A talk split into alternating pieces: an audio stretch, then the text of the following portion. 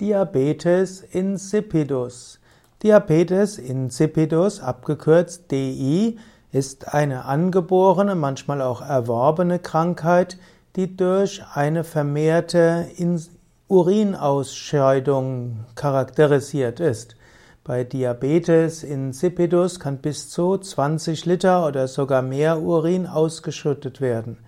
Bei dem zentralen Diabetes insipidus ist die Ursache ein Fehlen eines bestimmten Hormons, das sogenannte ADH, das antidiuretisches Hormon. Dieses wird im Hypothalamus gebildet und in der Hirnanhangdrüse gespeichert, also in der Hypophyse. Und dieses Hormon wirkt normalerweise auf die Niere und so entsteht ein konzentrierter Urin.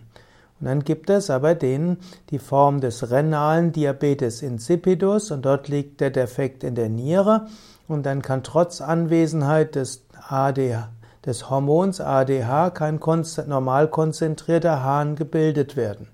Und bei der anderen Form, bei dem zentralen Diabetes insipidus, dort äh, wird nicht das richtige Hormon in dem, im Hypothalamus gebildet. Die Krankheit Diabetes insipidus ist selten. Es kann bestimmte Auslöser sein, geben. Manche haben es von Geburt an, manche haben den angeborenen Diabetes insipidus und manchmal kann das durch Infekte, Tumore oder Verletzungen erzeugt werden.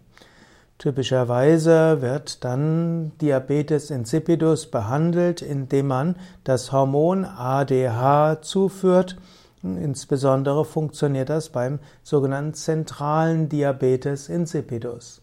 Diabetes insipidus, also eine andere Form von Diabetes, die jetzt nichts mit dem Insulinstoffwechsel zu tun hat, sondern mit der Urinausscheidung.